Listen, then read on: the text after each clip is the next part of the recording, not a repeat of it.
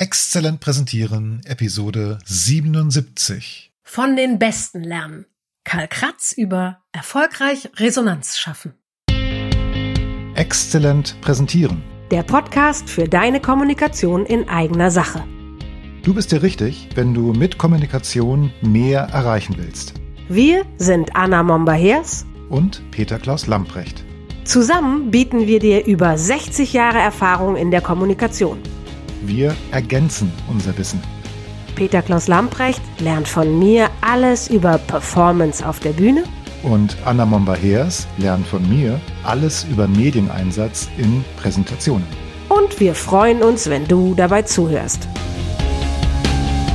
Hallo, liebe Hörerinnen, liebe Hörer. Wir sind immer noch im bezaubernden Garten von Karl Kratz, denn wir haben ganz spontan eine zweite Gelegenheit wahrgenommen, mal Modelle und Strukturen mit Karl zu vertiefen.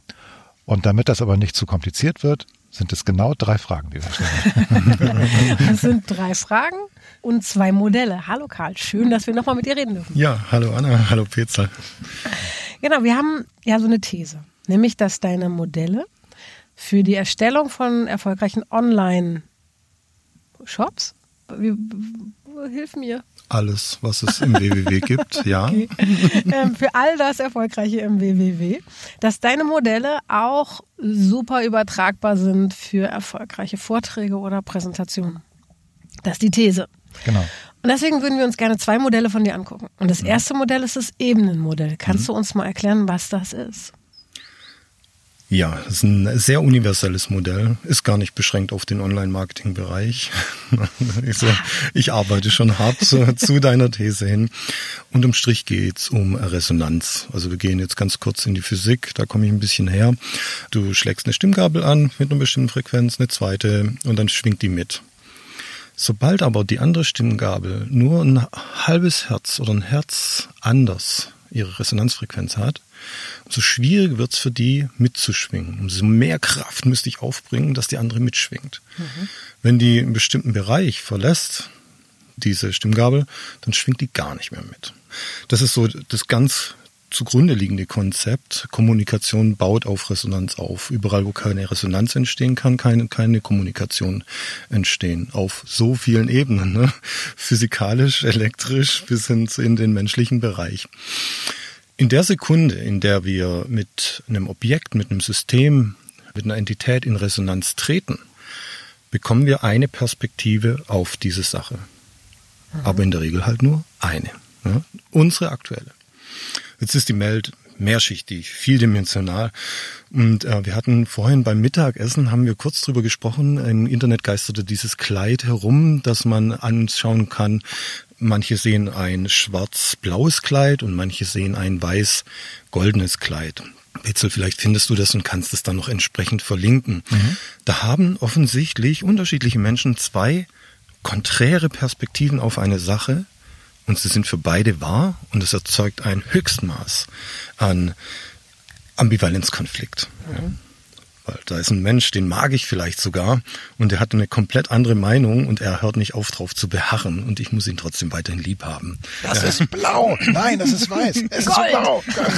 Okay, ich bin sehr gespannt auf das Kleid. Ja. Ja, machen wir ein anderes Beispiel. Wir kommen in einen Raum und sehen auf der Wand vor uns einen runden Schatten. Das ist unsere Perspektive auf eine Sache. Wir können jetzt denken, hm, da ist wahrscheinlich, hinter mir schwebt wahrscheinlich ein Ball, der beleuchtet wird. Ne? Und wende ich meinen Blick um 90 Grad an die andere Wand, aber da ist zum Beispiel ein Viereck. Gucke ich das Viereck an, denke ich, könnte ein Würfel sein. Aber gucke ich beide Perspektiven an, dann entsteht in meinem Kopf das Bild eines Zylinders. Schatten, Schatten. Auf einmal erkenne ich, ne, bam, Synapsenbrand. Und dann denken wir, wir haben die Wahrheit erschlossen. Und in der Physik wissen wir, alles, was wir haben, sind Modelle. Ja. Wenn wir glauben, wir hätten jetzt die Wahrheit, scheiße Bebelle, war nix. Ne? Und jetzt schauen wir nach unten. Und da sehen wir vor uns den Kreis, links von uns das Viereck und unten sehen wir ein Dreieck. Ja. Und dann denken wir, wow, was ist das denn für ein Objekt? Und dann knipst, äh, hört der Schatten auf, das Objekt wird sichtbar, dann sehen wir einen sogenannten Konokuneus, eine geometrische Form, die als Schatten alles drei darstellen kann. Und denken, jetzt haben wir es verstanden, zack, Licht geht aus, ein neuer Schatten entsteht und so weiter. Ich möchte es gar nicht so weit treiben. Aber es bedeutet, ähm, je mehr wir in der Lage sind, die Welt aus unterschiedlichen Perspektiven zu betrachten, umso eher sind wir in der Lage, höher strukturierte oder auch höherdimensionale Objekte besser zu verstehen. Mhm. Ich sage ganz bewusst nicht zu verstehen, sondern besser zu verstehen. Mhm. Das ist der Grundsatz des Ebenenmodells. Unterm Strich geht es darum, die Welt aufmerksam zu betrachten, möglichst viele Perspektiven einzuholen, sich die zu notieren, also sich tatsächlich irgendwo zu manifestieren, damit man strukturiert immer wieder an diese Perspektiven rankommt. Sonst vergisst man sie einfach. Mhm. So, das ist der Akt des Beobachtens. Jetzt kommt der Akt des Handelns.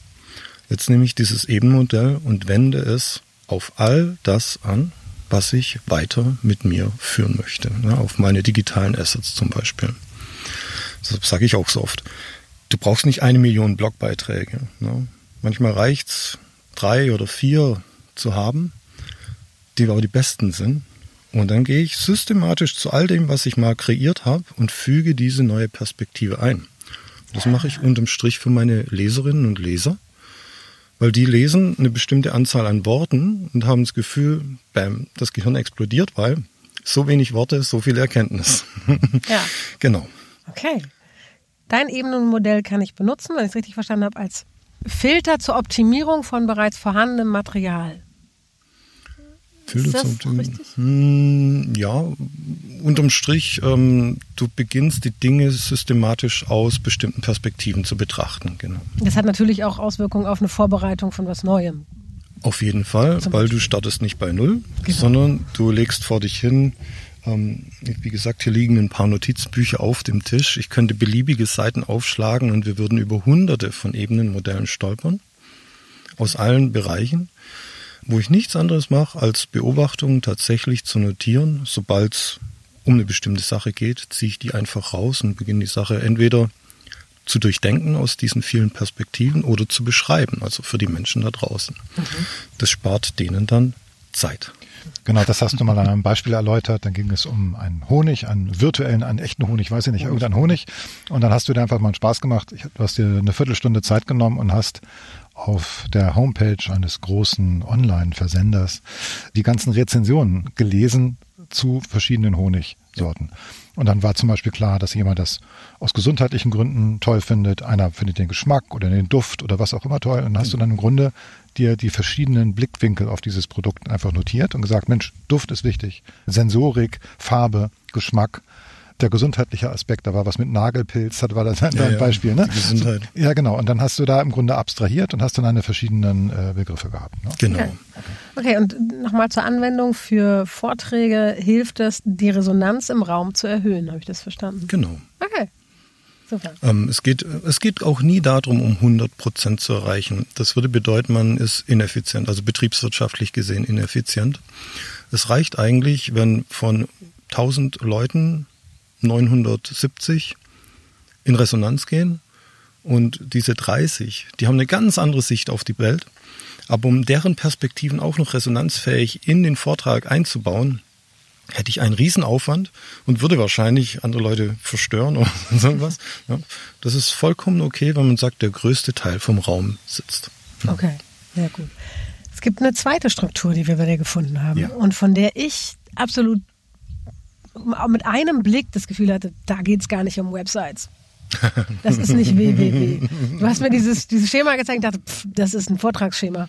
Das war, wie nennst du das, Struktur zur Gestaltung von Websites, ne? Exzellenter digitaler Inhalte. Genau. Ich würde sagen, Struktur zur, es sah für mich auf einen Blick aus wie die Struktur zur Gestaltung von exzellenten Vorträgen. Das ist, spannend, diese Übertragung. Ja. Macht das für dich Sinn? Das ist wirklich nur mit groben Blick von mir, würde ich sagen, perfekt. Mhm. Ähm, ich hoffe, ich krieg's auswendig noch hin. Also alles beginnt mit einer empathischen Einleitung. Ne?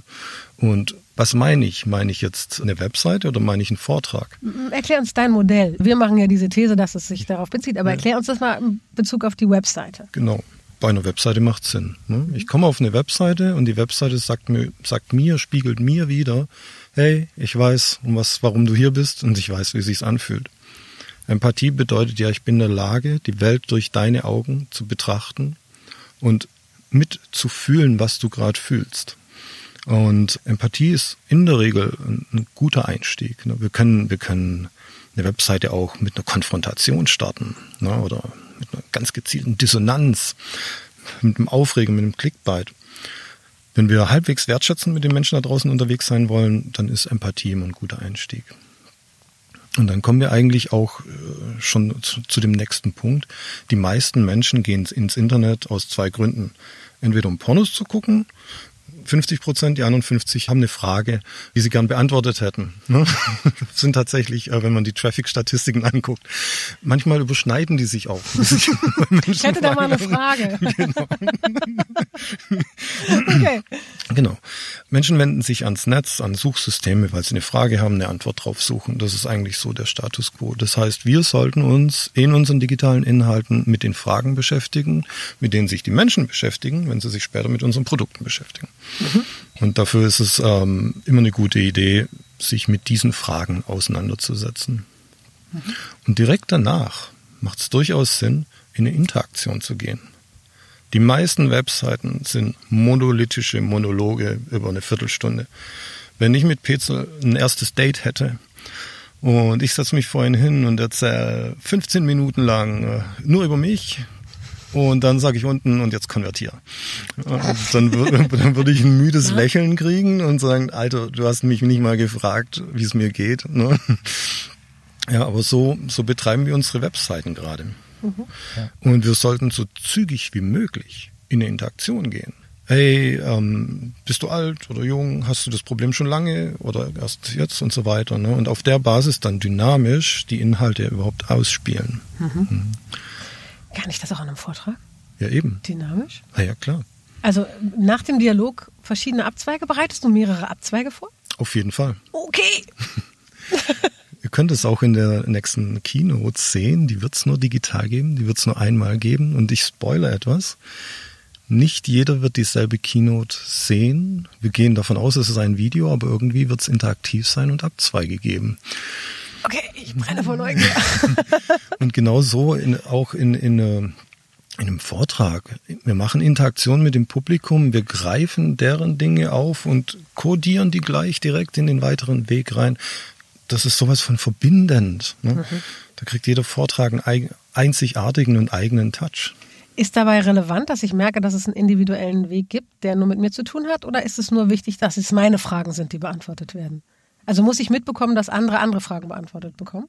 Mm, also ich würde sagen, es ist ja erstmal verblüffend, wenn du jetzt zum Beispiel eine Frage auf der Website beantwortest, indem du vielleicht Dropdown-Menü oder ein Kreuzchen machst und sofort siehst du, wie die Website sich anpasst und die nur noch genau. das zeigt, was mhm. jetzt gerade für dich wichtig war. Dann ist es gar genauso auch in einem Vortrag toll, wenn der modular aufgebaut ist. So, was sollen wir machen? Da wollen wir das Thema, das Thema oder das Thema beleuchten. Und dann sagen alle, das Thema, okay, kein Problem. Und dann freuen sich alle, dass das auch geht. Ne, Klammer auf, PowerPoint kann das? Ich so, ja.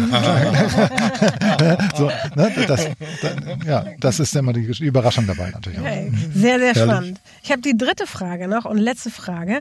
Und die ist so ein bisschen persönlich effizient sozusagen. Kann ich in der Vorbereitung auf Vorträge oder auch so digitale Events, ja, es klingt ja mehr nach einem Event, was du davor hast, als nach einem Vortrag, kann ich, während ich mich darauf vorbereite, die Ergebnisse auch in meine Webseite wieder einfließen lassen? Also zum Optimieren meiner Webinhalte. Auf jeden Fall. Man bekommt ja Feedback nach einem mhm. Vortrag.